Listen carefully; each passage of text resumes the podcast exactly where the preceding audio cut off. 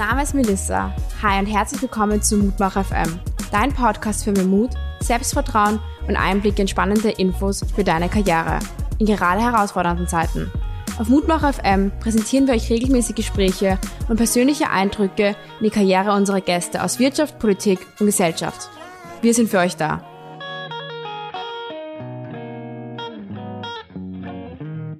Hallo und herzlich willkommen beim Mutmacher FM. Heute zu Gast haben wir Oliver Schmerold, CEO von ÖMTC. Hallo und herzlich willkommen. Schön, ja. dass du heute bei uns zu Gast bist. Hallo, freut mich sehr. Gleich zum Einstieg wollte ich fragen, wenn du dich in der Schulzeit zurückerinnerst. Was wolltest du da werden?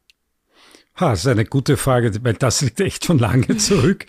Äh, ich habe äh, Technik gemacht, ich habe eine HTL gemacht in, als höhere Ausbildung in der Schule und hatte damals ganz ehrlich gesagt überhaupt keine Idee, was ich machen möchte. In ehrlich gesagt muss ich gar sagen, ich war mir, das Einzige, wo ich mir wirklich sicher war, ist, dass ich nicht der klassische Techniker werden möchte, äh, im Sinne eines Entwicklungsingenieurs, aber ich habe relativ wenig konkrete Vorstellungen gehabt, was einmal meine äh, Aufgaben sein könnten und wo meine Interessen liegen. Also ich habe einmal wirklich nur den Fokus gehabt, die Matura zu schaffen und habe mir relativ wenig Gedanken über das Leben danach gemacht.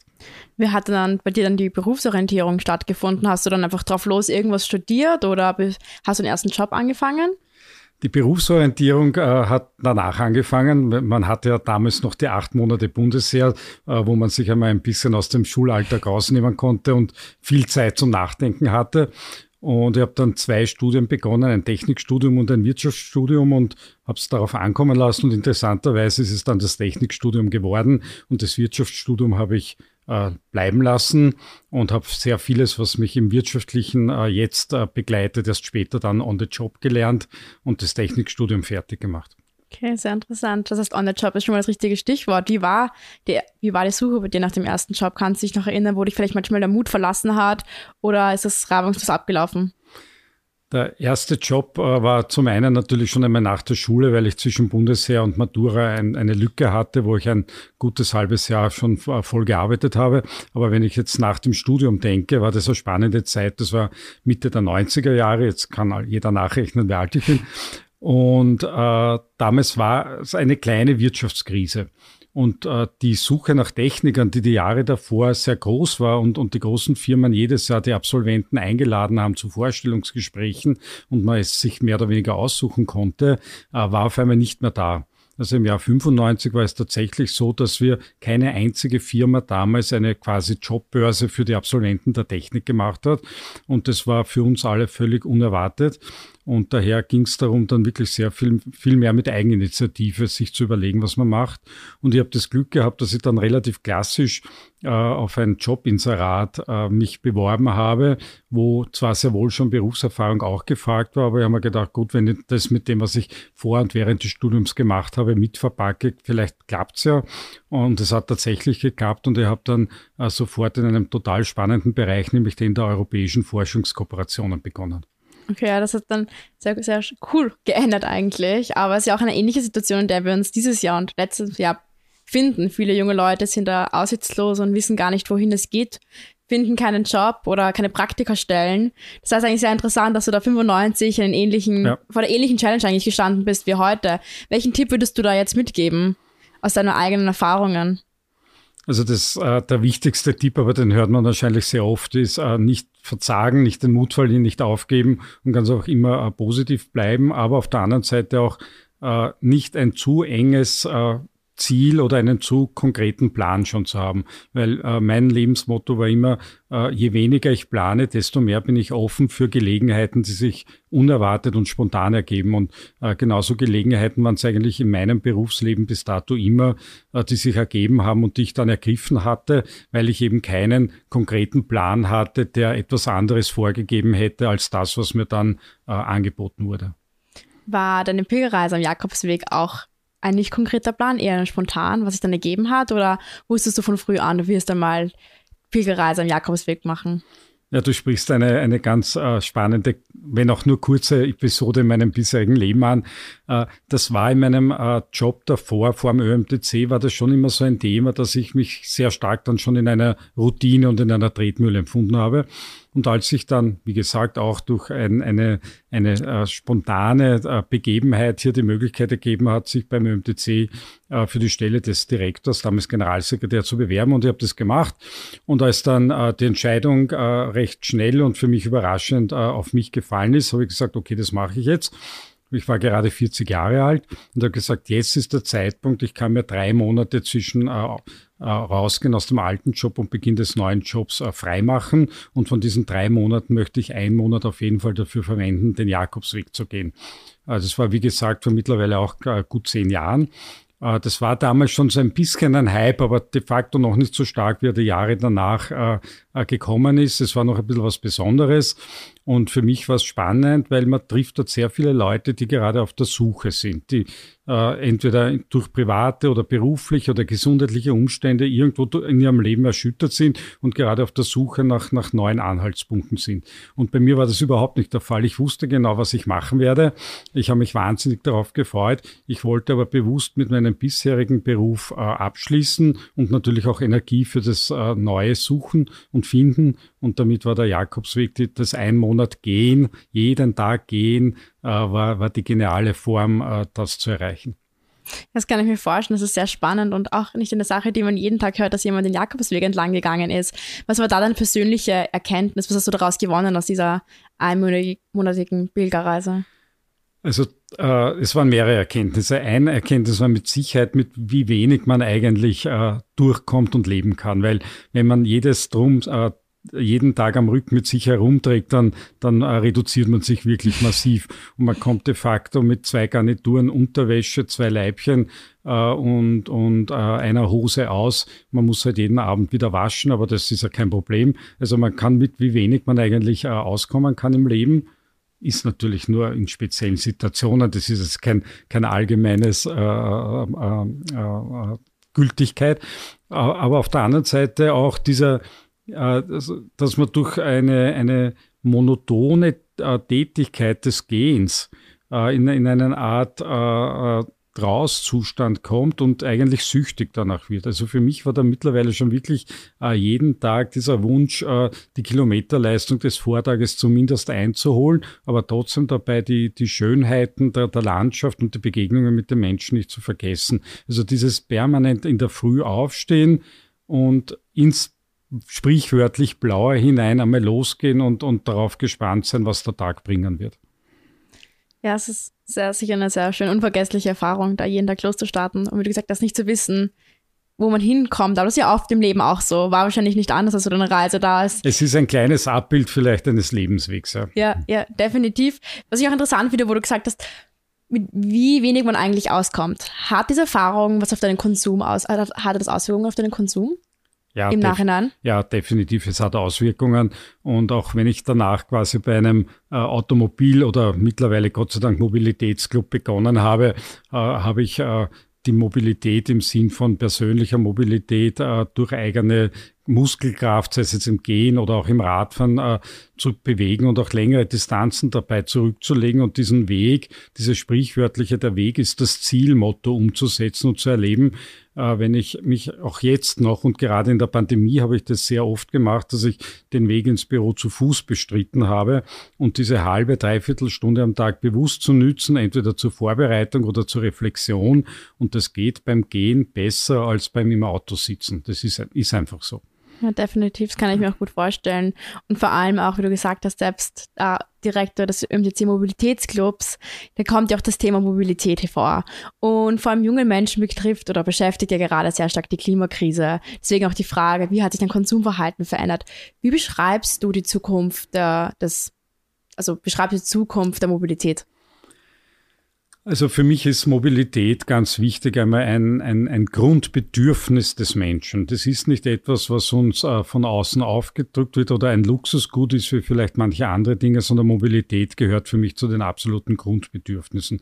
Das heißt, äh, man sollte Mobilität auch in einer Gesellschaft nicht einschränken, man sollte Mobilität ermöglichen, aber man sollte die Auswahlmöglichkeiten äh, so breit und so barriereniedrig als möglich gestalten, so dass Menschen äh, für sich selbst die richtige Entscheidung treffen können. Ich bin total gegen, gegen Zwangsmaßnahmen, aber ich bin natürlich schon für eine faire äh, Bepreisung der unterschiedlichen Mobilitätsformen, je nachdem auch welchen, welchen gesellschaftlichen und welchen ökologischen Impact sie haben. Das ist überhaupt keine Frage.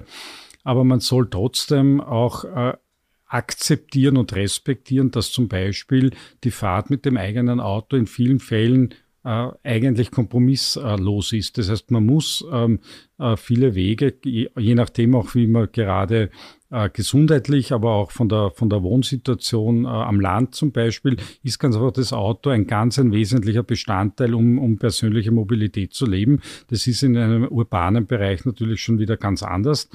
Und äh, ich bin sehr für Wahlfreiheit, aber auch für Reflexion darüber, was ist jetzt wirklich sozusagen in der gegebenen Situation die, die beste oder, oder eine, eine mögliche Mobilitätsform.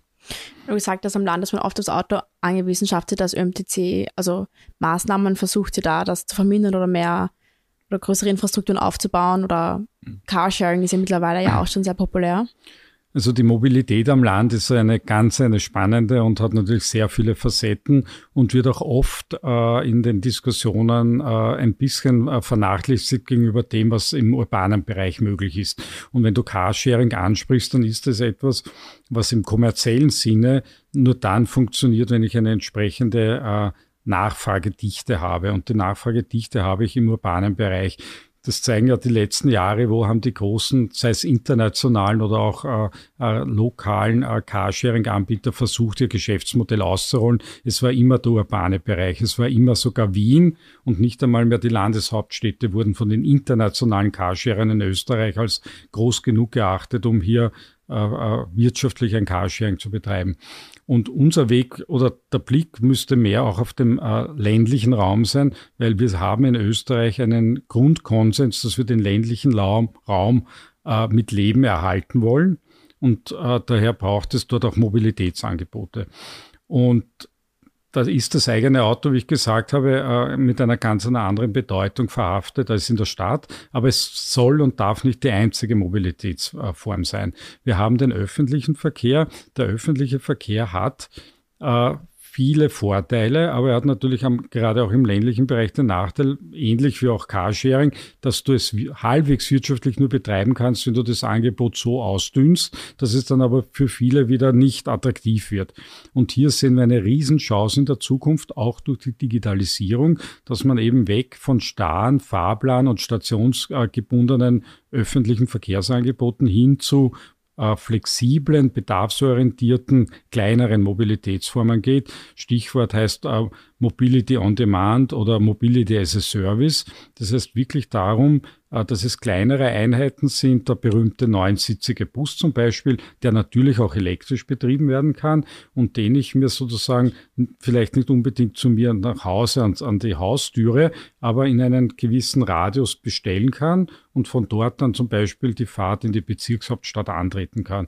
Und mit diesen Angeboten äh, lässt sich der ländliche Raum sehr viel effektiver und auch effizienter am Ende des Tages äh, mit, mit Mobilitätsangeboten versorgen. Also unsere große Hoffnung liegt daran, äh, dass wir hier sowohl gesetzlich als auch wirtschaftlich und technisch die Rahmenbedingungen haben, dass äh, bestehende Verkehrsunternehmen, aber auch neue Anbieter, aber auch der ÖMTC natürlich mit solchen Angeboten am ländlichen Raum realisieren kann. Ich finde es sehr spannend, dass du jetzt Beispiele genannt hast. Das heißt eigentlich, durch diese neuen Angebote entstehen ja auch neue Jobs. Welche Jobs werden da in der Mobilität in Zukunft entstehen? Oder entstehen vielleicht auch Jobs, von denen wir jetzt noch gar nichts wissen? Also ein, ein, ein Jobbild, das mir sofort immer einfällt in dem Zusammenhang, ist, die, äh, ist das des Mobilitätsberaters.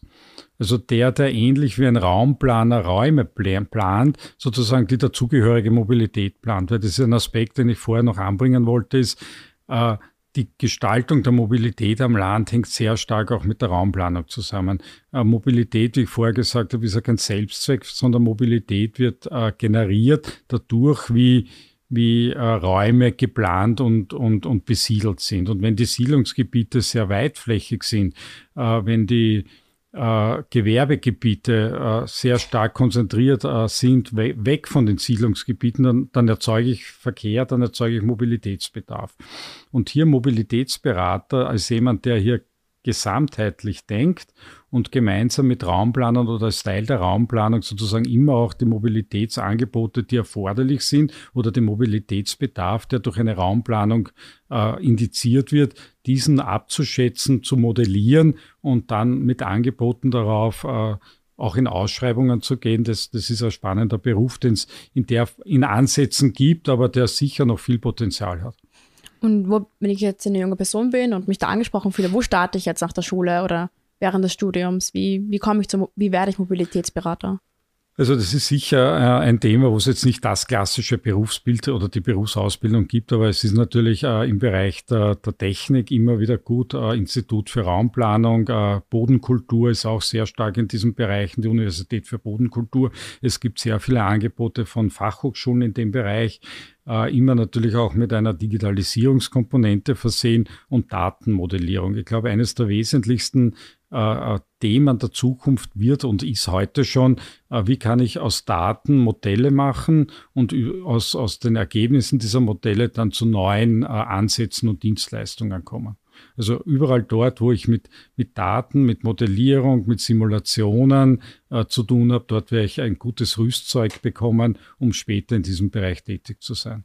Das heißt, als junge Person sollte ich jetzt schon von Haus aus ja Interesse für das technische, mathematische haben von Datenverarbeitung oder ist das kein Must? Äh, vielleicht jetzt nicht unbedingt technisch-mathematisch im, im, engeren Sinne. Wir brauchen jetzt nicht lauter Programmierer, ja, aber wir brauchen auch äh, System, Leute, systemisch denkende Menschen, die, die sozusagen in, in Zusammenhänge denken und, und äh, Kompetenzen und Know-how, das es in einzelnen Fachmaterien gibt, gut zu einem Gesamtbild zusammenfassen. Also wir brauchen eine gute Mischung aus Spezialisten und Generalisten. Okay, sehr gut. Ja, ich würde auch gleich mal bisschen weiter hacken bei den bei, bei Jobs. Ähm, jetzt die Covid-Krise hat ja viele Sorgen bei jungen Menschen noch hervorgebracht. Wie finde ich einen Job? Bringe ich, wie finde ich mein Praktikum? Ich habe Angst, eine Lehrstelle zu finden. Welchen positiven Beitrag schafft Sie jetzt ÖMTC und wie kann ich mich bei ÖMTC bewerben? Also wir sind als ÖMTC natürlich ständig bemüht, auch ein attraktiver Arbeitgeber zu sein. Warum? Wir sind äh, am Ende des Tages ein Dienstleistungsunternehmen. Und bei der Dienstleistung ist noch viel stärker als vielleicht in anderen äh, Geschäftsmodellen äh, der Faktor Mensch äh, der entscheidende Produktionsfaktor. Wir betrachten unsere Mitarbeiter nicht so, wie es vielleicht in anderen Unternehmen ist, als einen Kostenblock in unserer Bilanz, sondern bei uns sind die Mitarbeiter eigentlich das Asset, das, mit dem wir arbeiten und mit dem wir Wertschöpfung generieren. Das heißt, für uns ist Mitarbeiter äh, und Mitarbeiterentwicklung, äh, so wie in einem Produktionsunternehmen, wo ich versuche, immer die modernste und effizienteste Maschine zu haben in der Produktion, ist es für uns wichtig, die motiviertesten, bestausgebildetsten äh, Mitarbeiterinnen und Mitarbeiter zu haben, die ja genau das leisten, für das uns unsere Kunden und unsere Mitglieder äh, bezahlen. Also steht bei uns ganz, ganz an, der, an, an vorderster Stelle. Und was tun wir konkret? Äh, wir haben äh, seit einigen Jahren begonnen, ganz äh, intensiv in die Lehrlingsausbildung zu investieren.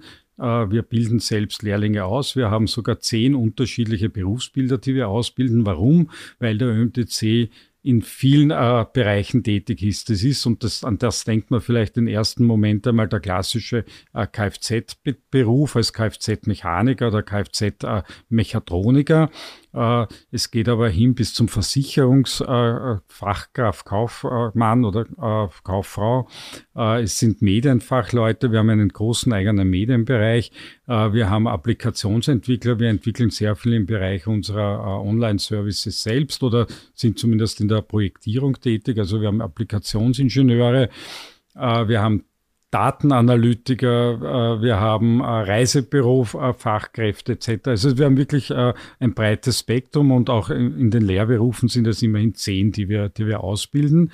Und äh, wir machen jedes Jahr auch eine sogenannte Lehrlingsrallye. Das sind ganz tolle Tage bei uns im, in der Mobil im, im Mobilitätszentrum im dritten Bezirk, äh, wo wir äh, bis zu 1000 interessierte Jugendliche haben. Teilweise kommen sie sogar mit ihren Eltern. Da ist wirklich ein buntes Treiben Heuer leider nicht. Aufgrund von Covid äh, mussten wir auch die Lehrlingsralle in den virtuellen Raum äh, verlegen. Die findet in den sozialen Medien statt. Die wird super angenommen. Wir bieten auch äh, eigene Apps an, wo sich sozusagen äh, interessierte Lehrstellensuchende mit dem ÖMTC äh, mehr auseinandersetzen können, Quizzes abhalten können. Und jetzt gerade läuft die äh, Bewerbungsfrist für die Lehrstellen, die ab Herbst neu, neu besetzt werden. Und da gibt es eben, wie gesagt, noch Möglichkeiten, aber es ist ein, ein rollierender Prozess. Also das sind Lehrstellende, äh, Lehrstellen, die wir, die wir ausschreiben. Und wir sind auch froh, dass wir äh, rund zwei Drittel unserer bei uns ausgebildeten jungen Leute bleiben dann auch bei uns. Das ist eine schöne Zahl, das freut mich auch. Äh, ich bin über jeden froh, der bleibt. Ich verstehe aber auch jeden, der nachher sozusagen in die, in die weite Welt geht und etwas anderes macht. Äh, solange uns im Geiste verbunden bleibt, ist das natürlich äh, eine, eine super Sache. Und dann haben wir auch noch andere Angebote. Wir, wir äh, werden mit sogenannten Job-Rookies starten. Also wir wollen Leute, die jetzt ihre Ausbildung gerade beendet haben und in der von dir vorher angesprochenen Orientierungsphase vielleicht gerade noch sind, die Möglichkeit geben, sehr niederschwellig äh, vier Monate, vielleicht maximal sechs Monate bei uns reinzuschnuppern, konkret aber an einem Projekt mitzuarbeiten und im Zuge dieser, dieser Zeit auch äh, das Berufsleben von innen kennenzulernen und für sich selber zu entscheiden, das ist etwas oder das ist doch nicht das, was ich mir vorgestellt habe. Und habe ich als Rookie dann auch die Chance, dann im Unternehmen noch zu bleiben und mich da weiterzubilden und Aufstiegschancen? Ja, selbstverständlich. Also wir, wir sind natürlich als, als Dienstleistungsunternehmen, wie ich vorher gesagt habe, extrem personalintensiv und wir nehmen jedes Monat, auch jetzt während der Pandemie, jedes Monat neue Mitarbeiterinnen und Mitarbeiter auf. Und äh, damit gibt es natürlich auch für äh, äh, junge Leute, die wir über solche Praktika oder Job-Rookie-Angebote kennengelernt haben, natürlich sehr gute Chancen, sich dann auf eine äh, offene Stelle zu bewerben. Und ich würde auch mal gerne mal auf Covid zurückgehen. Habt ihr jetzt eigentlich verschärfte Maßnahmen getroffen, vor allem jungen Menschen da mehr Hoffnung zu geben? Ähm, ich sehe selbst in meinem eigenen Umfeld, aber auch in den Nachrichten, dass junge Menschen gerade sehr verzweifelt sind, Angst haben, nicht auf Beginn schon wieder Praktikumsplatzsuche, kein Praktikum zu finden. Habt ihr da jetzt als Unternehmen eine verschärfte Maßnahme getroffen und geschaut, da mehr Hoffnung zu geben? Naja, wir, wir haben auf jeden Fall mal geschaut, dass wir das, was wir früher oder davor angeboten haben, auch in dieser Phase anbieten zu können. Äh, auch wenn es um die Ferialpraktika geht, die ja auch ein nicht unwesentlicher Teil sind, wo, wo Menschen zwischen 17, 18 Jahren oder vielleicht dann auch schon während eines Studiums im Sommer mal zwei Monate äh, wo arbeiten möchten was heuer nicht leicht war, weil natürlich für uns auch nicht abschätzbar war, wie stark überhaupt hier äh, Tätigkeiten über dem Sommer möglich sind. Wir konnten Gott sei Dank unseren meist, die meisten unserer Kundenbetriebe, Bereiche über dem Sommer äh, offen halten und damit auch diese Praktikaplätze erfüllen. Äh, und wir, wir halten das ganz einfach aufrecht und wir sind auch zuversichtlich, dass es im heutigen Jahr äh, genauso sein wird. Äh, wo es halt schwieriger wird, ist im klassischen äh, Bürobereich, weil äh, wenn sozusagen, und das ist bei uns der Fall, natürlich die Mitarbeiter in erster Linie im Homeoffice jetzt arbeiten, ist halt das Onboarding für kurze Zeit eher schwierig, aber auch das schaffen wir. Wir, wir, haben unsere Onboarding-Prozesse umgestellt. Neue Mitarbeiterinnen und Mitarbeiter, die zu uns kommen, bekommen auch die ersten Einblicke einmal virtuell und remote vermittelt. Und äh, das äh, funktioniert gut und ich glaube, das ist auch äh, die, die neue Form, mit der werden wir in Zukunft arbeiten. Ja, das ist sehr interessant, da welchen Wandel wir gerade durchgehen, aber auch danke für, da, für die Einblicke und auch für die Hoffnung für junge Menschen, dass man bei euch vielleicht den Praktikumsplatz oder Lehrstelle findet. Nach welchen Skills sucht ihr genau beim ÖMTC, wenn ich jetzt zum Beispiel Schülerin, Absolventin bin und mir denke, ÖMTC hört sich cool an, würde gerne ein Praktikum machen. Wie kann ich mich orientieren, dass ich bei euch reinpasse? Mhm. Also von den Kompetenzen sind wir, wie ich es auch vorher schon anhand der Lehrberufe geschildert habe, sehr breit aufgestellt. Also es gibt wenig äh, Kompetenzfelder, wo ich jetzt einmal sage, das passt bei uns gar nicht. Ja, also wenn jetzt jemand Bäcker gelernt hat, also wir haben keine eigene Bäckerei, aber wir haben schon sehr viele äh, Themen und Berufsbilder, die, die wir abdecken. Und äh, damit ist die Kompetenz äh, wichtig, aber nicht das äh, wirklich äh, alleinig entscheidende Kriterium. Viel wichtiger bei uns ist das die Persönlichkeit. Und da steht bei uns dieses, manche nennen es Helfersyndrom oder Dienstleistungsgehen ganz stark im Vordergrund. Bei uns ist man dann gut aufgehoben und wird auch äh, Erfüllung finden im Beruf, wenn man gerne hilft. Und das kann man für sich selber relativ leicht überprüfen, ob man so jemand ist. Äh, wenn man mit der U-Bahn fährt, jetzt nur als ein Beispiel genannt, und vor einen ist, ist eine Person, der fällt gerade beim, beim Fahrscheinautomaten äh, etwas am Boden, gehe ich hin und heb's auf oder, oder schaue ich weg und gehe weiter. Und je nachdem, wie ich reagiere, weiß ich schon, habe ich grundsätzlich so ein Dienstleistungsgehen in mir oder nicht. Und da gibt es viele andere Beispiele. Das war jetzt nur ein exemplarisches. Und, und wenn mir das Spaß macht, jemand anderen zu helfen und dafür dann vielleicht auch spontan ein Dankeschön zu ernten, äh, dann bin ich grundsätzlich sicher beim ÖMTC schon sehr gut aufgehoben. Okay, ja, es ist sehr gut zu wissen. Das ist mal ja, ein gutes Beispiel, um herauszufinden, ob ich zum ÖMTC passe oder nicht. Ich würde auch ein bisschen gerne noch gerne auf die Skills eingehen. Was denkst du, ist in Zukunft relevanten Skills zu haben und wo lerne ich mit dieser junge Person. Wenn man in die Schulen oft schaut, da fehlt vielleicht teilweise noch ein bisschen das Entrepreneurship und das Technische. Aber uns jungen Menschen wird immer gesagt, ja, die Zukunft ist so technisch, du müsst das und das können. Aber ihr lernt es nicht in der Schule. Wo kann ich als junge Person starten, das zu lernen und ja. Also die Technik wird manchmal, das behaupte ich jetzt, obwohl ich selbst Technik studiert habe, äh, wird manchmal überbewertet. Also ja, wir brauchen Techniker und ein technisches Grundverständnis ist erforderlich. Aber was es oft auch braucht, ist sozusagen dieser, dieser unvoreingenommene Blick vom, von der Anwenderseite, von der Nutzerseite. Und es gibt so viele Beispiele von technischen Innovationen und Systemen, die in ihrer, in ihrer äh, Genialität unüberbietbar sind, aber in ihrer Anwendbarkeit für den normalen Menschen schlicht und einfach nicht geeignet sind. Und daher ist für mich dieses äh, der, der klare Hausverstand, auf Dinge von außen einmal draufzuschauen und sich dann auch zu trauen, das ist ganz wichtig, vermeintlich dumme Fragen zu stellen an den Entwickler, an den Produktmanager, an den Marketingmenschen und, und ihm zu sagen, du sei mal nicht böse, ich, ich verstehe das nicht. Ja. Das mag das tollste äh, Service sein, das du da gerade versuchst äh, zu bringen, aber ich, ich verstehe es nicht und ich glaube, wenn ich nicht verstehe, verstehen es vielleicht 50 Prozent der allgemeinen Bevölkerung auch nicht. Also diese, dieser Mut, auch, auch Dinge zu hinterfragen und, und ganz einfach nicht zu glauben, man ist zu dumm dafür, etwas zu hinterfragen. Äh, jeder, der in einer äh, Entscheidungsträgerfunktion in einem Unternehmen ist, muss in Wahrheit die Größe haben, äh, sich solche Fragen stellen zu lassen und dann auch äh, entsprechend gut damit umzugehen. Und ich habe noch aus jeder Frage, die mir gestellt wurde, äh, etwas äh, gelernt. Und das ist eigentlich äh, ein ganz ein wesentlicher Punkt. Also keine Angst um Fragen haben. Ich konnte aus einem anderen Interview unternehmen, dass dir Fehlerkultur sehr besonders wichtig ist. Vielleicht könntest du das kurz mal genauer ausführen, weshalb und wie das bei dir im Arbeitsalltag denn aussieht? Also das Thema Fehlerkultur ist natürlich ein, ein, ein spannendes, weil es natürlich auch, je nachdem, äh, wie man es verstehen möchte, sehr positiv für ein Unternehmen sein kann. Aber von denjenigen, die das Thema lieber nicht gerne bearbeiten, natürlich kann es auch sehr negativ gebracht werden. Im Sinn von, ich brauche mir eh keine Sorgen machen, ich kann eh gedankenlos vor mich hinarbeiten und wenn es äh, an die Wand fährt, dann passiert mir nichts. Das ist für mich nicht Fehlerkultur. Fehlerkultur ist für mich, ich darf Fragen stellen, äh, ich darf mir meine eigenen äh, Gedanken machen und Schlüsse ziehen und darf dann nach meinen eigenen Schlüssen auch handeln.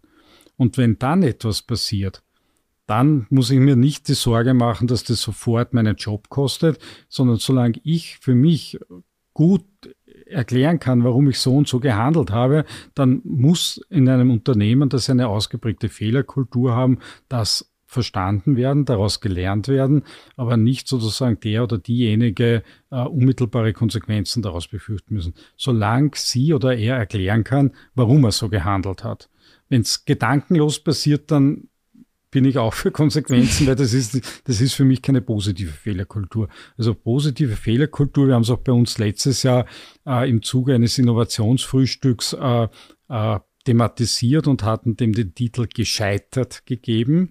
Und in dem Wort gescheitert steht, steckt das Wort gescheit drinnen. Also wenn es sozusagen mit, mit einer, mit einer Überlegung, mit einer nachvollziehbaren Ableitung passiert, dass ich etwas so mache, wie ich es gemacht habe, dann brauche ich mich auch nicht fürchten, wenn es dann trotzdem schief geht. Also es ist auch eine Wertigkeit, die im Unternehmen allen Mitarbeiterinnen und Mitarbeitern auch wirklich mitgibt, diese Fehlerkultur. Unbedingt. Zu, zu und, und hier ist dann die Gefahr oder die, die Herausforderung ist, dass es auch wirklich im Unternehmen von allen Führungskräften halbwegs gleichmäßig verstanden und gelebt wird, weil es bringt nichts, wenn der CEO oder der Personalchef äh, äh, in die eine Richtung lebt und argumentiert, aber der Abteilungsleiter oder die Abteilungsleiterin es in ihrem Bereich äh, anders handhabt. Also hier ist sozusagen die Führungskultur ganz wesentlich, die muss gemeinsam in die Richtung entwickelt werden. Ja, nein, definitiv, aber ich finde das sehr spannend, diese Fehlerkultur, weil wir reden viel zu wenig oft davon, Fehler zu machen und es ist ja okay und aus Fehlern lernt man, wie du gesagt hast, solange man daraus lernt und es das nächste Mal besser macht oder eine andere Entscheidung trifft, dann gehört das dazu. Und, ich, und das Dümmste ja. ist auch, äh, Fehler nicht, nicht zu kommunizieren im Unternehmen, denn äh, wie du richtig sagst, man lernt ja dann nicht nur selbst daraus, sondern man soll ja tunlichst hoffentlich die ganze Organisation davon lernen.